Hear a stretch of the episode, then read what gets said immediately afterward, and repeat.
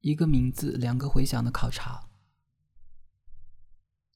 博尔赫斯探讨别急，远离时间，超越空间，一个上帝，一个梦幻，一个神魂颠倒却又对此毫无察觉的人，各自重复着一个晦涩的表白，描述并评判这些表白的话语，以及由这些话语而产生的两种反响，构成了本文的主题。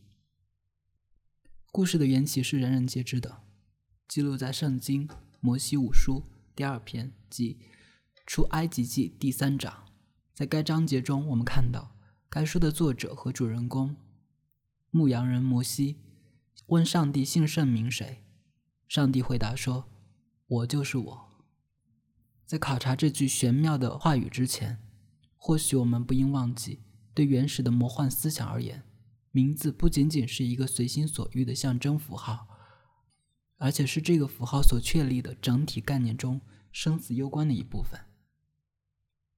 正因为如此，澳大利亚的原始居民都取一个隐秘的名字，而不让相邻部落的人听到。在古埃及人中也盛行类似的传统，每个人都取两个名字，一个是小名，让别人叫的；另一个是大名，是真实的名字，对别人是保密的。根据殡葬文献，人的躯体死亡之后，灵魂会遭遇到各种各样的危险，而忘记自己的名字、失去自己的人格身份，可能是其中最大的危险。同样，知晓诸位神灵的真名实姓，了解各路鬼怪姓甚名谁，打听到各个阴司的真实名字，也被视为非同小可的事情。雅盖斯·汪蒂尔斯曾经写道。知道了一个神或一个神化了的生灵的名字，就足以能够制服他。埃及宗教，一九四九年，无独有偶，我们从德昆西口中知道，罗马的实名也是保密的。在罗马共和国灭亡前的日子里，金托·巴莱里奥·索拉诺就曾因为披露罗马的实名而触犯天条，被处以极刑。未开化的人掩饰自己的名字，为的是不至于使自己的名字落入魔掌，以摆脱魔法对驰名人的杀戮、迷惑和奴役。至今，遇到造谣、重伤和辱骂的时候，人们仍旧保留有这种迷信，或可以看到这种迷信的影子。我们不会容忍用某些含沙射影的字眼来影射我们的名字。毛特纳曾分析并痛斥过。人们的这种思维习惯，我们看到，摩西问上帝的名字，并不是与医学概念上的好奇，而是想弄明白谁是上帝。说的更准确一点，是在刨根问底，打听何为上帝。九世纪，埃里金纳曾经写道：“上帝也不知道谁是上帝，什么是上帝，因为上帝不是什么，也不是谁。”如何理解摩西所听到的那句给人留下深刻印象的答话呢？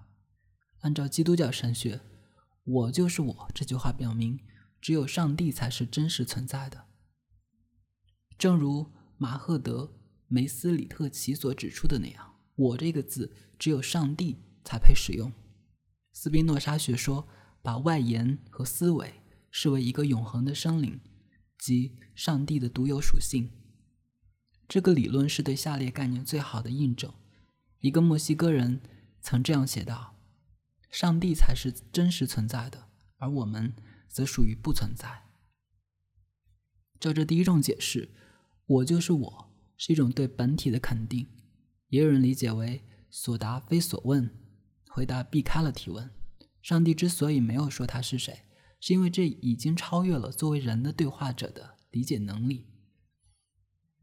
马丁·布贝尔指出，这句话同样可以翻译成“我是我将是的人”或“我在我将在的地方”。摩西大概像埃及巫师那样，想问上帝叫什么名字，以便把他置于自己的控制之下。上帝可能确实是这样回答的：“今天我和你对话，明天我可能显出别的一种什么形态，也许会是压迫、无理、不幸的化身。”这些。我们都能在哥哥和马各的书中读到，上帝这句格言式的回答，人们使用多种语言来注视它，诸如什么什么什么，I am that I am。尽管这些注释使用了多个单词，但比一个单纯的“上帝”这个词还要使人难以理解，还要更加晦涩难懂。这种晦涩随着时间的推移变得更加深奥，而且更大范围的在人世间游荡。直到一六零二年，莎士比亚创作了一出喜剧，在这出喜剧中，我们从一个简单的侧面，隐隐约约的看到了一个气壮如牛、胆小如鼠的士兵。那个士兵曾经风光一时，靠阴谋诡计晋升为队长了。阴谋被揭穿，他被公开贬黜。此时，莎士比亚介入其中，借士兵的口说出了同上帝在山上所讲的。如出一辙的话，我不再是队长了，但我仍可以像队长一样吃喝睡得舒舒服服。我之所以能活下去，正因为我就是我。帕罗勒斯如此道白，于是他顿时由一个喜剧的普通角色，成了一个人物，一个堂堂正正的人物。第二种说法出现在十八世纪四十年代。斯威夫特所度过的漫长的痛苦时期的某一年，或许那些年代对他来说只是一个一时难以忍受的瞬间，只是地狱作为永恒的一种表现形式。他曾以冷淡智慧为生，也曾靠冷落仇恨度日。然而，愚蠢却迷惑了他终生，就像迷惑福楼拜一样。这也许是因为他知道疯狂正在前面等着他。在《格列佛游记》的第三部，他以极极度厌世的情绪想象了一个腐而不朽的家族，其成员全部有一个微不足道的，但却是永远不能满足的欲望。他们无法与同类对话，因为时间的进程改变了语言，说不通，也看不懂。记忆无法使他们从此岸到达彼岸。可以设想，斯维夫特幻想这种恐怖，是因为他惧怕它，或许是为了使用魔法。驱邪避灾。一七一七年，他曾对《夜间私语》的作者伊翁哥说过：“我就像这棵树，我将从树冠开始死去。”斯威夫特的作者，斯威夫特的这种思想不仅贯穿在他一生的所作所为中，还体现在他留给我们的为数不多的夸大其词的语句中。他那种阴郁的说教式风格，甚至渗透到后人对他的评议中，例如。人们在评论他的时候，使用的语言比他本人更具说教色彩。萨克雷就曾写道：“想到他，犹如想到一个伟大帝国的废墟。”然而，人世间没有什么比他对上帝的言语的执着更悲哀的了。充耳不闻，精神错乱，惧怕疯狂及晚年的愚蠢、呆笨，加剧了斯威夫特的忧郁。他开始失去记忆力。他不愿使用眼镜，以致不能阅读，最后连写字也不行了。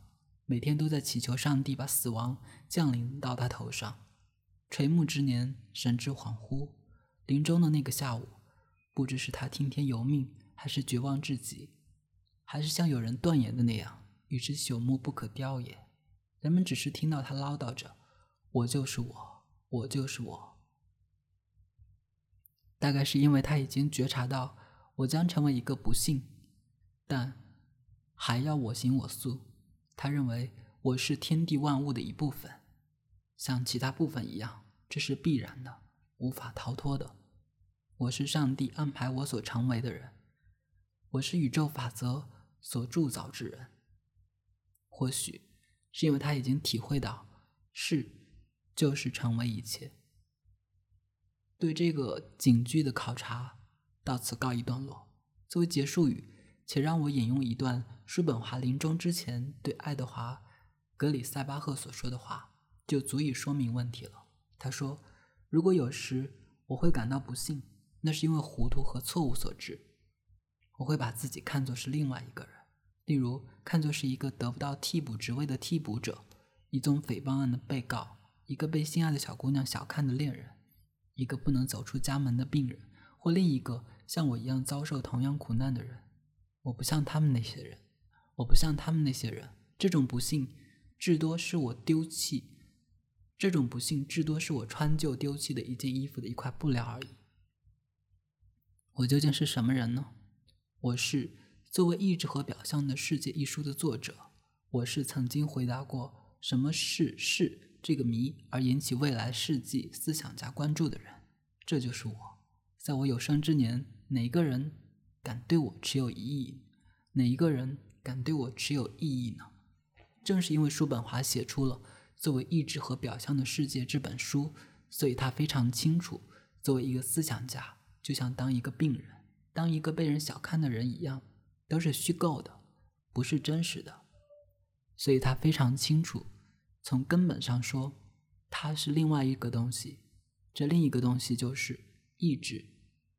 帕布勒斯隐晦道白之缘由，斯威夫特那一套。我的天哪！在说啥呀？